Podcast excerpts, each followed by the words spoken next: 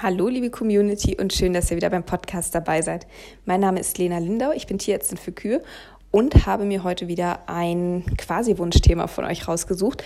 Es hatten sich viele was zum Thema Mutterkuhhaltung gewünscht. Das ist jetzt natürlich ein relativ breites Thema. Ich wusste jetzt nicht genau, auf was ihr so abzielt. Ähm, also wenn ihr da noch spezielle Wünsche zu habt, bitte gerne nochmal schreiben.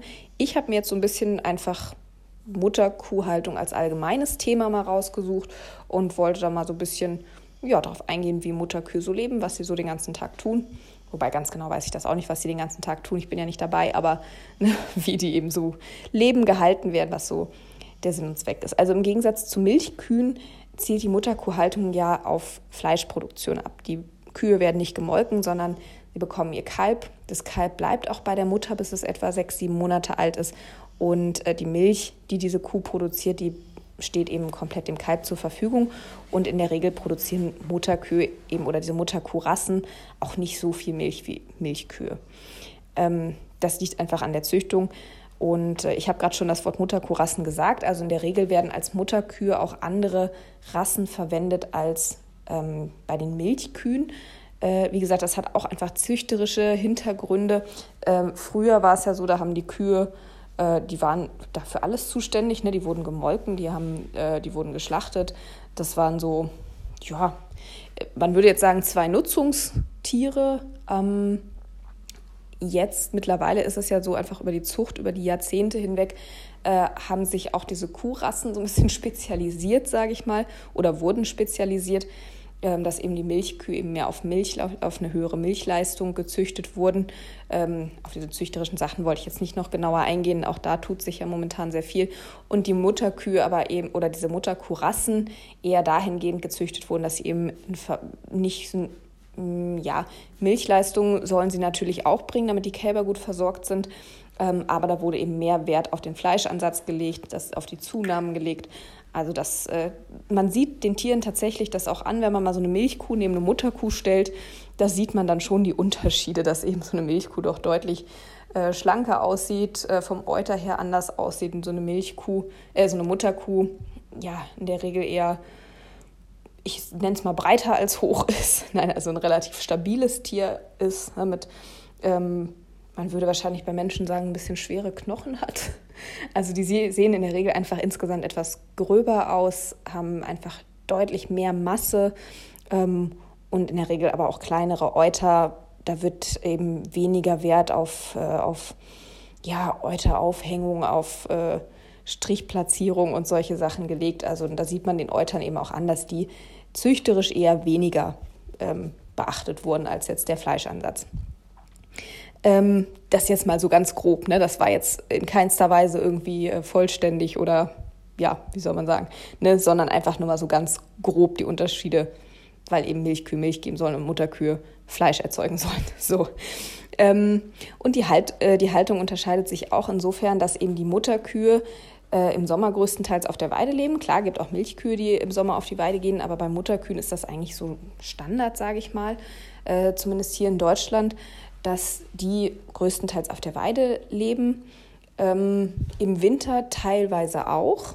Das ist dann schon eine Herausforderung, sage ich mal, in Sachen Weidepflege, in Sachen Flächenbedarf äh, und so weiter. Also und auch in Sachen äh, ja, Futterverfügbarkeit, Wasserverfügbarkeit, ne? je nachdem auch, ob man Tränken hat, die zufrieren können oder natürliche Wasserläufe, die zufrieren können, wo man dann eben eventuell noch irgendwie für zusätzliches Wasser sorgen muss. Also eine ganzjährige Weidehaltung ist schon sehr, sehr anspruchsvoll, finde ich. Ähm, gibt es aber hier und da gerade in Gegenden, wo eben ja sehr viel Fläche zur Verfügung steht, die sich vielleicht auch nicht unbedingt so zur Futtergewinnung eignet. Ähm, ich denke da vor allem so an die großen, ja, an die großen Flächen, äh, eher in, ja, ich würde sagen eher in Ostdeutschland, ähm, die sich eben auch aufgrund der Bodenqualität jetzt vielleicht nicht unbedingt für einen Futteranbau eignen. Da wird sowas eher gemacht, wo auch deutlich mehr Flächen zur Verfügung stehen. Ähm, behaupte ich jetzt nur mal, korrigiert mich, wenn ich da falsch liege, aber so ist jetzt mein Eindruck. Ähm, weil hier in den Gegenden, wo ich bisher gearbeitet habe, ist es so, dass die Kühe in der Regel im Sommer auf der Weide stehen, im Winter im Stall gehalten werden. Ähm, in der Regel, oder ich sag mal so das häufigste, was ich kenne, sind entweder Tiefstreuställe oder ähm, so eine Art, ja, so eine Art Offenstall, wie man es aus der Pferdehaltung vielleicht eher kennt, dass eben ein Stall mit Stroheinstreu da ist und aber auch so eine Art Laufhof oder eine Art, ja, so eine Art Paddock, wie, wie würde man das denn sagen? Auslauf, Auslauf ist das richtige Wort. Äh, so ein Auslauf mit dran ist, ähm, also auf jeden Fall auch in einer Außenklimahaltung. Ähm, das ist so das gängigste. Ich kenne allerdings auch hier und da noch äh, Betriebe, die dann eben ja diese Möglichkeit nicht zur Verfügung haben, weil es größere Umbauten bedeuten würde, die eben auf alten Höfen noch mit Altgebäuden arbeiten, wo die Kühe dann auch tatsächlich im Winter richtig im geschlossenen Stall quasi gehalten werden.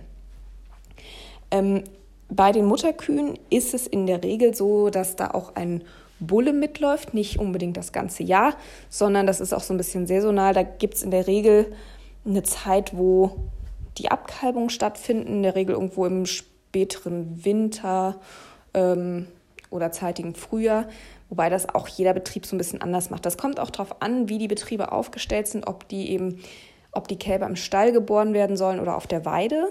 Und je nachdem wird dann eben auch im Jahresverlauf der Bulle wieder mit zu den Kühen gelassen, dass man das tatsächlich so ein bisschen ähm, ja, eingrenzen kann, diese Zeit, in der dann die Kälber geboren werden. Das hat man dann natürlich so auch in der Hand, je nachdem, wann ich natürlich den Bullen zur Herde äh, dazu tue. Ähm, je nachdem werden dann natürlich auch die Kälber geboren. Also ein bisschen steuern kann ich das schon. Ähm, künstliche Besamung ist bei den Mutterkühen eher die Ausnahme, wird auch hier und da gemacht. Ja, wenn ich jetzt irgendwie eine ganz bestimmte Anpaarung, weil ich sage hier, ich habe hier die Kuh, die hat die und die Abstammung und da möchte ich gern den und den Bullen dazu äh, oder nicht dazu tun, sondern mit dem und dem Bullen äh, möchte ich da gerne eine Anpaarung machen, um dann, weiß ich, ein ganz tolles Zuchttier ähm, zu bekommen später oder ähnliches. Dann wird auch mal eine künstliche Besamung gemacht. Ähm, aber das ist bei den Mutterkühen tatsächlich eher die Ausnahme, zumindest auf den Betrieben, die ich kenne. Da läuft einfach der Bulle mit und äh, wird dann, hört sich jetzt ein bisschen böse an, aber wird dann regelmäßig ausgetauscht. Natürlich, weil irgendwann sind auch die Kälber von den Kühen groß, von denen der, die von diesen Bullen kommen. Und äh, ja, dann wird halt doch irgendwann der Inzuchtgrad ein bisschen groß. und ähm, ja, das, äh, was wollte ich jetzt sagen? Was wollte ich dazu noch sagen? Ähm, genau, und je nachdem, ob die Kälber eben im Stall oder auf der Weide geboren werden, hat man da auch verschiedene, nennen wir es mal, Herausforderungen.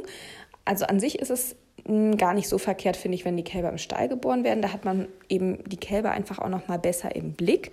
Man kann die vielleicht auch noch mit der Kuh mal die ersten Tage vielleicht einzeln lassen, dass die sich ähm, ja, kennenlernen, da eben die Bindung schön fest wird, ne, dass die Kälber, weil die, also ich kenne das auch häufig so, dass die Kälber dann schon auch mal, also manche mehr, manche weniger dazu neigen, auch mal ja, sich eine andere Mutter zu suchen. Und je nachdem, ob das ein sehr mütterliches Tier ist oder nicht, klappt das auch ganz gut. Ne? Und dann hat man auf einmal ein Kalb an einer Kuh, die eigentlich doch noch gar kein Kalb haben sollte. Oder, ne, also das, äh, da gibt es dann die lustigsten Vermischungen. Oder eine Kuh versorgt auf einmal drei Kälber und äh, eine Kuh hat gar keins mehr. Also da, um das so ein bisschen zu vermeiden, kann man die am Anfang ein bisschen äh, einzeln vielleicht sogar noch lassen, wenn man die Möglichkeit dazu hat. Geht auch nicht auf jedem Betrieb. Und vor allem hat man, wie gesagt, die Kälber auch noch besser im Blick. Manche brauchen ja noch mal ein bisschen Hilfe beim Trinken lernen, manche brauchen vielleicht noch ein bisschen Unterstützung. Zum Beispiel mit Eselen, da hatten wir ja gerade eine Folge zu. Das ist, mm, ich habe immer das Gefühl, dass das bei Mutterkuhhaltung oder bei den Kälbern aus der Mutterkuhhaltung häufiger ein Thema ist als bei Milchkuhkälbern, ist aber, wie gesagt, nur von mir jetzt auch eine gefühlte Häufigkeit. Ich habe da jetzt keine konkreten Zahlen zu. Mm, habe ich aber immer mal den Eindruck, dass die häufiger noch ein bisschen Eselen als Unterstützung noch brauchen. Ähm, ja, und je nachdem, wie die Ställe beschaffen sind, kann man aber natürlich auch da durchaus Probleme haben mit äh, Durchfall, mit Lungenentzündung. Habe ich also auch so ein paar Betriebe, wo das immer wieder Thema ist, wo wir zum Beispiel auch äh, Mutterschutzimpfungen gegen roter Corona machen, wo wir Kälber impfen gegen Lungenentzündung. Also das ist da genauso wie bei den Milchkuhkälbern auch hier und da immer wieder Thema und bei den Mutterkuhkälbern tendenziell auch wieder meine gefühlte Häufigkeit häufiger Probleme mit Nabelentzündungen. Gerade wenn sie im Stall geboren werden, ähm, weil sie dann eben mit dem Nabel auch schneller mal im Mist liegen, weil natürlich einfach, ähm, ja, ne, das, äh, da ist einfach die Fläche kleiner, auf der sie liegen können und die verschmutzt dann eben auch einfach naturgemäß schneller als jetzt draußen auf der Weide. Wobei man draußen auf der Weide wiederum das Problem haben kann, dass an den feuchten Nabel dann schneller die Fliegen dran gehen, kann auch wieder zu Infektionen führen. Also das ist wie gesagt, meines, ähm, ja, oder aus meinem Gefühl raus, ist das auch bei Mutterkuhkälbern häufiger ein Thema als bei Milchkuhkälbern. Genau. Ähm, bei den Kühen sind auch etwas andere mh, gesundheitliche Themen ja, vorhanden als bei Milchkühen. Oh Gott, ich stotter mir hier heute eins zusammen, ist ja furchtbar. ähm, ja, ich versuche gerade noch so einen roten Faden zu finden. Es klappt irgendwie heute nicht so ganz bei mir, entschuldigt bitte. Ich, ähm, aber wie gesagt, ich habe mich auch einfach schwer getan, weil Themen, der Themenwunsch einfach immer Mutterkuhhaltung war und ähm, ja, ich da kein so ein festes Thema hatte, an dem ich mich dran langhangeln konnte. Deshalb versuche ich das jetzt halbwegs systematisch hier zu, äh, zu erzählen, aber ich glaube, so ganz richtig haut das gerade heute bei mir nicht hin. Aber ich mache einfach mal weiter. Äh, da müsst ihr jetzt heute mal mit leben, fürchte ich. Wird, glaube ich, nicht besser. Also bei den Mutterkuh, bei den Mutterkühen sind auch andere Gesundheitsthemen ein Thema als bei Milchkühen. Toller Satz. Also bei Milchkühen haben wir ähm, häufig gerade zum Start der Laktation eher mit so Stoffwechselkrankheiten zu tun, im Milchfieber, Ketosen, äh, Labmagenverlagerungen oder auch Sachen wie Nachgeburtsverhalten wie Gebärmutterentzündung. Euterentzündung ist natürlich bei Milchkühen auch immer mal ein Thema und vereinzelt mal Infektionskrankheiten wie eine Lungenentzündung, aber eher weniger. Wobei eine Euterentzündung ist natürlich auch eine Infektionskrankheit. Gut, und bei den Mutterkühen ist es ein bisschen anders. Da ist ähm, eher Thema das ganze Jahr über Parasiten. Ist bei den Milchkühen natürlich auch irgendwo Thema, sollte man auch nicht außer Acht lassen. Aber bei den Mutterkühen, auch durch diese, durch diese Weidehaltung, ähm, ist das immer noch mal mehr ein Thema. Ähm, dass man also da einen sinnvollen Plan für seine Herde entwickelt, ähm, über Kotproben, über Weide, ne, Planung der Weideflächen, über Planung, wo wird beweidet, wo wird erst gemäht, ne, wie, wie wechsle ich das, ne, die Mähnutzung und die Weidenutzung, ähm, wie kann ich die Weidepflege sinnvoll äh, in diesen Rhythmus mit reinbringen, wie kann ich die Düngung da sinnvoll mit reinbringen und so weiter und so fort. Da muss man sich echt Gedanken machen, um da eben ja, den Infektionsdruck mit den Parasiten möglichst gering zu halten, haben wir auch schon eine Folge zu gehabt. Könnt ihr auch gerne nochmal reinhören. Also das ist bei den Mutterkühen immer ein großes Thema und natürlich auch nicht nur in Bezug auf Würmer, sondern natürlich auch in Bezug auf gerade im Sommer Fliegen, Stechinsekten, ähm, Räudemilben sind dann eher wieder in der Stallhaltung Sache. Also da muss man sich schon viele Gedanken machen, wie man diese Tiere da möglichst gesund durchbringt mit möglichst wenig Parasitenbelastung, ob es jetzt eben Fliegenviecher sind oder Würmer. Ähm, beides ist ja besser, wenn man es nicht hat. So, also Parasiten sind da immer ein Thema. Dann ist noch ein großes Thema, äh, einfach durch diese ganzjährige Weidehaltung, oder was heißt immer Thema? Unterschiedlich, je nach Standort. Ähm, fütterungsbedingte Mangel Erscheinung oder Überversorgung. Weil natürlich einfach jede Fläche, jeder Boden ein unterschiedliches Angebot an Mineralstoffen, an Spurenelementen und so weiter bietet. Und äh, gerade auch, äh, wir haben es ja vorhin schon angesprochen, auch im Hinblick auf die Versorgung der Kälber nachher, ist das schon, ja, immer ein Thema und auch im Hinblick auf Gesundheit der Kühe, zum Beispiel auch im Hinblick auf Klauengesundheit immer ein ganz großes Thema. Also Mutterkühe haben auch tatsächlich relativ häufig, auch wie gesagt, auch immer von Herde zu Herde ganz, ganz unterschiedlich, auch immer mal mit Klauenerkrankungen zu kämpfen. Sei es eher so eine chronischen Reheklauen, sei es, dass die Klauenpflege vielleicht hier und da mal zu selten gemacht wird. Also ich habe auch schon, also ich habe mir mal echt eine, einen sechs Wochen gelben Schein erarbeitet auf, in einer Chevrolet-Herde, wo wir eben dann äh, Klauen geschnitten haben hm, die haben, gut, auf der einen Seite haben die auch irgendwie keinen Klauenpfleger bekommen, der da so richtig hin wollte, obwohl es eine ganz toll äh, gemanagte Herde war. Also war ein ganz toller Betrieb eigentlich. Nur mit den Klauen, das war immer so ein bisschen Thema und die waren, also da hatten wir viele chronische Reheklauen, ähm, Fehlstellungen, äh, ungleichen Abrieb und ähnliches. Also das war, ja, wie gesagt, ich war danach äh, sechs Wochen mit Sehnenscheidenentzündung krank, äh, nach fünf Stunden da Klauen korrigieren und äh, wieder auf Vordermann bringen. Ähm, ja, kann man auch mal machen. Also Klauengeschichten sind immer wieder Thema, auch bei den Deckbullen oder gerade auch bei den Deckbullen, weil die natürlich, wenn die dann die ganzen Kühe decken, auch an den Hinterklauen und vor allem vorne an den Klauenspitzen, dann sehr hohe Punktbelastungen unter Umständen haben. Je nach Bodenbeschaffenheit kann denen das auch mal ganz schön zu schaffen machen. Ich hatte jetzt gerade eine Mutterkuhherde, der, der auch fütterungsbedingt, muss man dazu sagen, äh, einen ganz schweren Mortellaro-Einbruch hatte. Also da ist, äh, wie gesagt, auch echt alles dabei, ähm, was man so haben kann. Und häufig hängen diese Clown-Geschichten eben, klar, entweder auch mit der Bodenbeschaffenheit zusammen, will ich gar nichts sagen, aber häufig eben zumindest auch mit der Fütterung. Ja, weil einfach klar, von Weide zu Weide sind da einfach unterschiedliche Inhaltsstoffe drin. Ähm, da kann man eben Abhilfe schaffen, indem man eben ja eine sinnvolle, ähm, sinnvolle Ergänzung, sage ich mal, bietet über ein Mineralfutter, über Lecksteine. Bei Lecksteinen finde ich an sich gut oder diese Leckschalen, die finde ich an sich gut und wird auch bei den meisten Mutterkühen darüber gehandhabt äh, und funktioniert in der Regel auch ganz gut, aber man weiß natürlich nie, welches Tier jetzt wirklich wie viel davon dann aufnimmt. Ne? Aber gut, irgendwie muss man es ja machen und das ist dann eigentlich, ich sag mal, vom Kompromiss her finde ich das in Ordnung, wenn man das über Leckschalen macht. Ähm, klar, bei dem Mineralfutter hätte man vielleicht eine etwas individuellere Möglichkeit dazu ergänzen, aber ja, wie gesagt, finde ich als Kompromiss finde ich es völlig in Ordnung, das über Leckschalen zu machen. Funktioniert im Großteil auch ganz gut. Ähm, in dem Zusammenhang wollte ich noch irgendwas sagen. Habe ich jetzt gerade vergessen. Vielleicht komme ich gleich noch wieder drauf. Genau, so, dann die Kälber, wie gesagt, die bleiben so bei der Mutter, bis sie ungefähr sechs, sieben Monate alt sind, werden dann abgesetzt.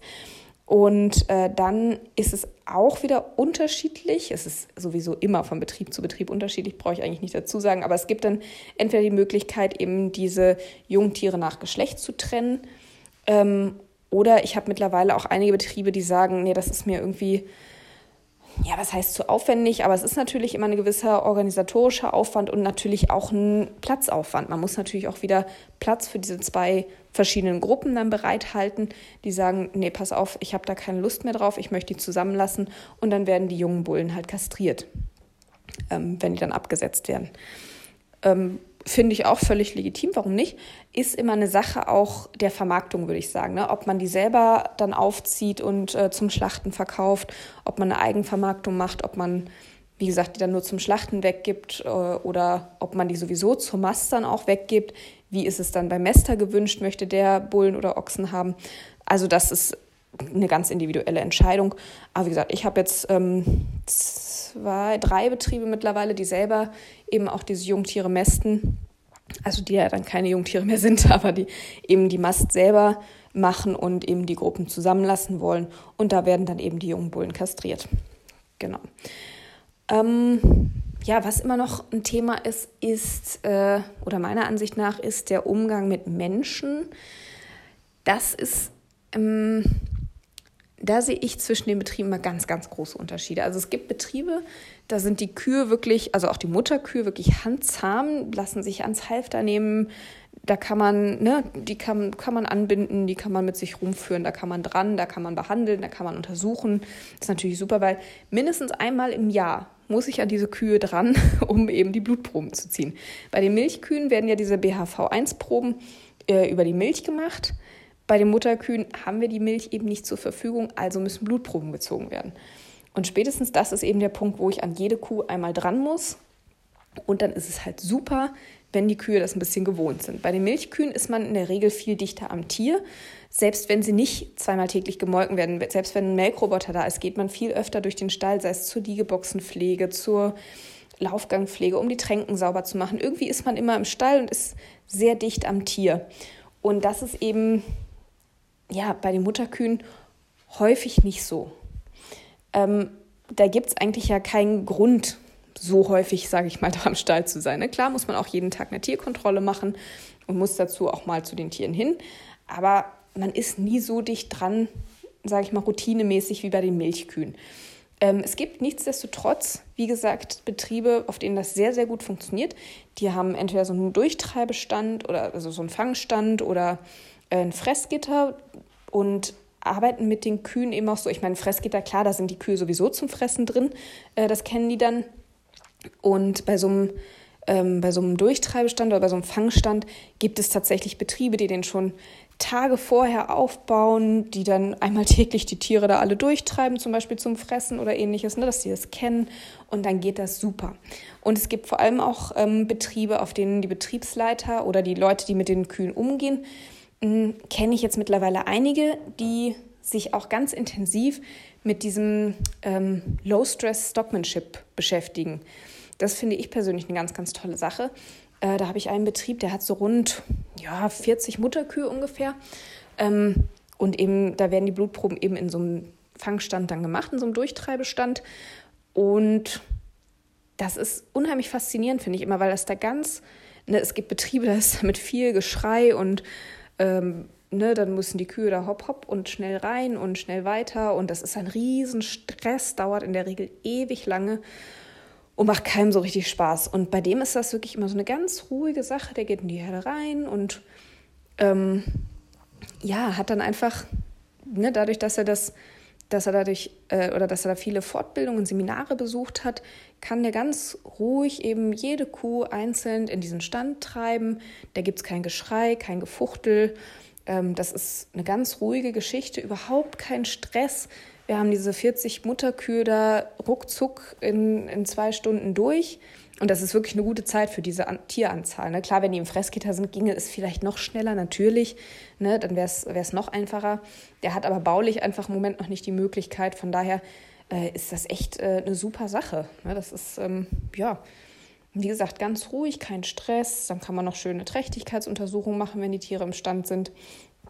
Da tritt auch keine oder er kennt seine Tiere auch sehr genau und sagt dann auch schon mal, hier bei der musst du ein bisschen aufpassen, die ist ein bisschen nervös.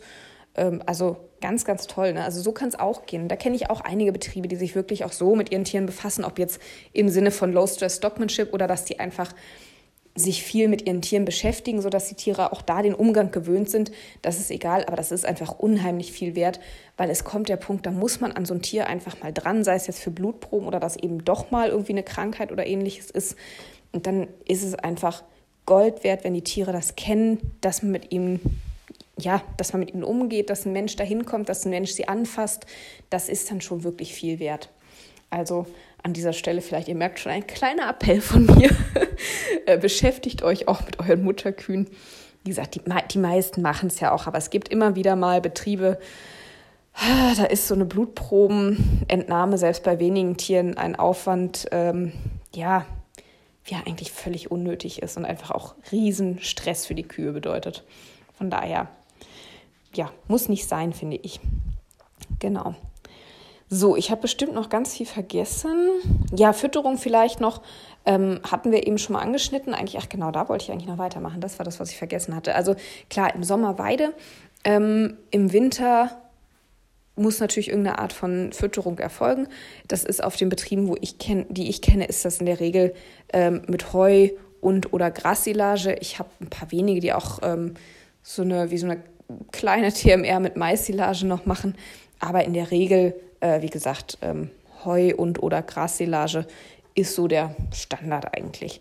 Und da finde ich es auch gut, wenn man auch da, da hat man ja dann tatsächlich auch, ähm, sage ich mal, Futter, was man testen lassen kann, wie es da mit Mineralstoff, mit Spurenelementen und so weiter aussieht. Da könnte man sogar dann wirklich gezielt, sage ich mal, Mineralfutter noch einsetzen, um da eben eine gute Versorgung zu gewährleisten. Ja, wie gesagt, ich habe bestimmt ganz viel vergessen. Es tut mir auch leid, dass das so kreuz und quer war, aber ich habe mich da echt schwer getan. Ihr habt es, glaube ich, gemerkt. Ähm, ich brauche anscheinend wirklich ein spezielles Thema, dann kann ich da irgendwie auch was zu sagen. Also ich hoffe, es war trotzdem irgendwie was dabei, was euch interessiert hat, was ähm, ja, was so eure Wünsche getroffen hat. Wie gesagt, wenn ihr da noch einen speziellen Wunsch habt, dann gerne her damit. Ähm, ihr merkt, mit speziellen äh, Themen kann ich irgendwie besser umgehen, als wenn ich so ein, so ein freies Thema habe, wo ich mir dann selber was ausdenken muss. Ich habe mich auch wirklich schwer getan, weil es ja so, es ist ja an sich einfach ein ganz normaler, ganz einfacher Kreislauf. Kälber werden geboren, ähm, im Sommer Weide, dann kommt irgendwann der Bulle dazu, dann werden irgendwann die Kälber abgesetzt und dann geht das Ganze wieder von vorne los. Eigentlich gar nicht schwierig, aber irgendwie das so, ja, ich sag mal jetzt so beim Erzählen in diese Reihenfolge zu kriegen, ein bisschen ohne dass alles total durcheinander läuft. fand ich jetzt irgendwie schwierig. Naja, also mal eine etwas wirre Folge kann ich ja auch mal haben. Und äh, wie gesagt, ich hoffe, es war trotzdem was dabei, was ein bisschen interessant war.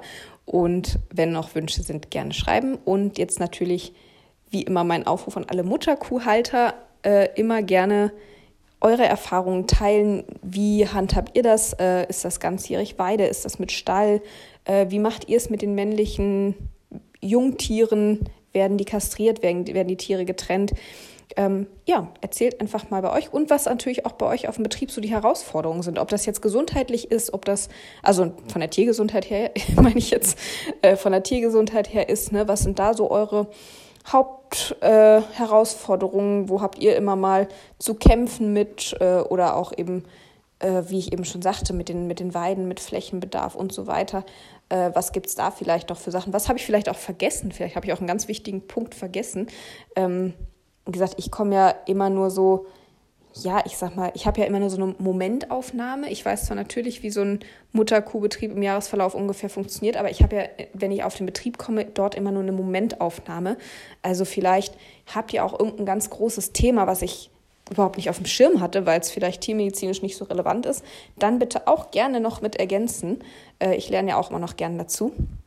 Und ansonsten, ja, wünsche ich euch jetzt erstmal noch eine ganz tolle Woche mit äh, ganz vielen gesunden Kühen und Kälbern und Bullen. und wenn ihr mögt, dann hören wir uns beim nächsten Mal wieder. Und bis dahin macht's gut.